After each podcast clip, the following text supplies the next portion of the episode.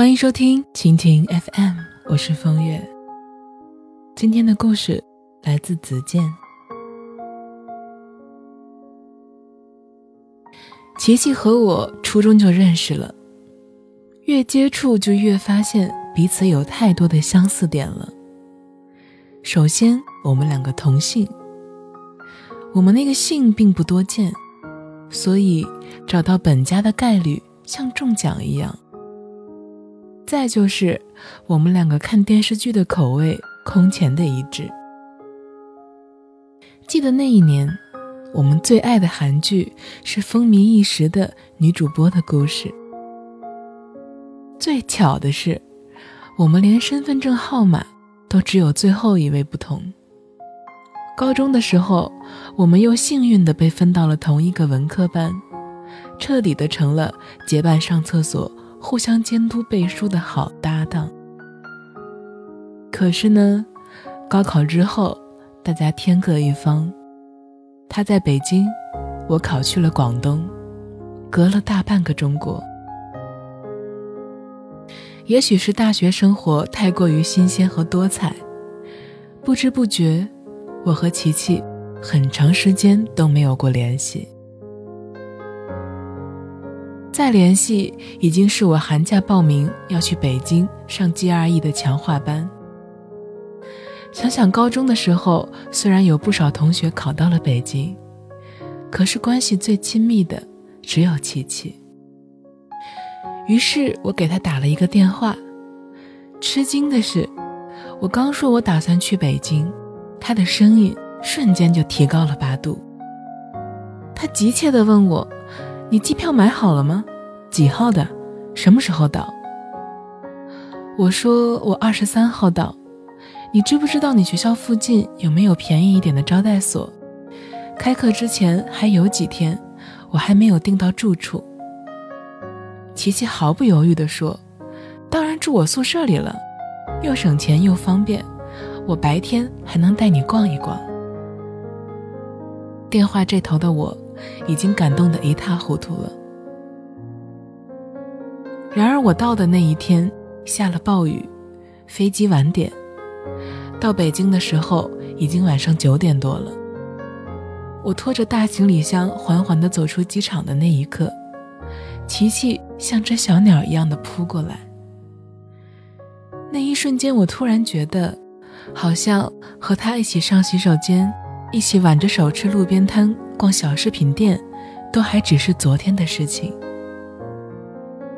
你走，我不送你了。可你来，不管多大的风雨，我都会去接你。如此恶劣的天气，却让我见到了最知心的故人。刚到美国读研的那个月，我虽然一直在竭力的克服，可是仍然有一些不适应。于是，经常参加各种活动，或者图书馆一泡就是一整天，来让表面的充实掩盖我内心的空虚。开学三个月之后就是新年，这个传统美国家庭团聚的日子，自己却没了着落。于是我在人人网发了一条状态：每逢佳节倍思亲。发出去没有多久。突然收到了小坤的站内信，他说看了我的定位，得知我在美国。他一年前已经来了这里读书，不过小坤在芝加哥，而我在纽约。小坤这个名字，我已经很多年没有听到了。确切的说，他并不是我的同学，只是小时候和我爷爷一起学过字。我跟他。从楷书学到行书，那个时候我们两个才上小学。我跟小坤说，我新年没有打算，他立刻说：“那我去找你玩啊，正好我还没去过纽约呢。”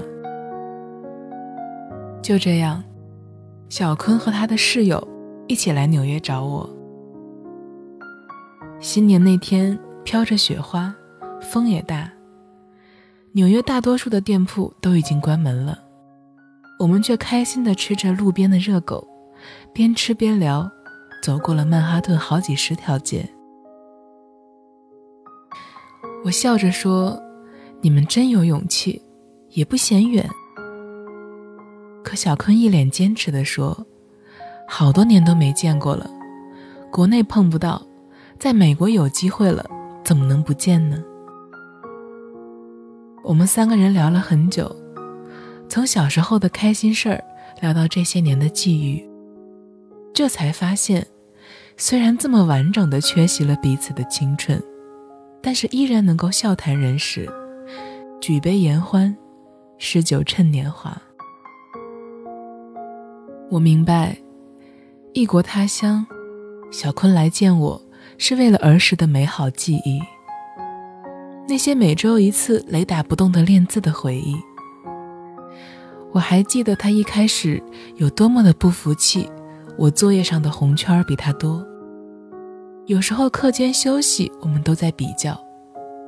终于，他心甘情愿的认输，然后加倍的努力练习。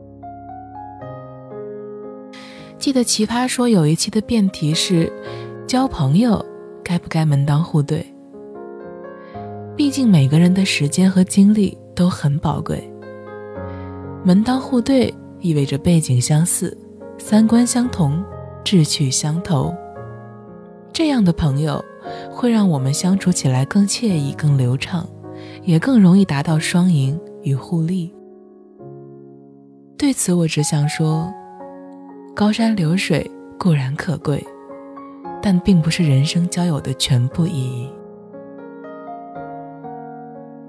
有很多人，他们进入我们的生命中，是一件偶然的事件。比如孩提时候的玩伴，比如偶尔相识的莫逆之交，又可能是读书办事时候给你帮助的热心人。他们或许只能陪伴你一程。也许并不能够成为你真正的知己，但都是你珍贵的故人。就是这样的故人，带给你的舒适与温暖，点滴成海，最终使我们成为善良的人。